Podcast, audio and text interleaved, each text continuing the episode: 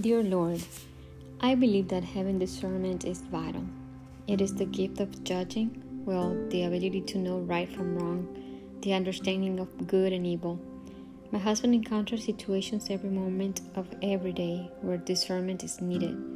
In our marriage alone, it is important for him to be able to judge a circumstance and choose wisely what to do about it.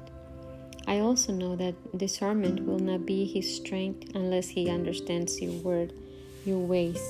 I pray you will give my husband an intense passion and desire to read your word. May he find time every day to commit to prayer and reading scripture. I also ask that you provide understanding with every word of yours that he reads.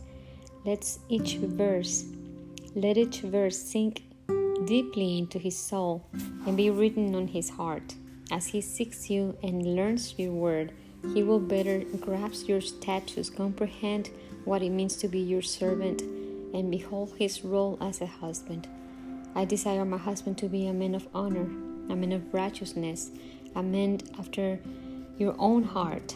Thank you for my husband and thank you for pursuing him too, so intimately. I pray that he reciprocates your love and joins your invitation to live out an extraordinary life full of joy and led by discernment in Jesus' name. Amen.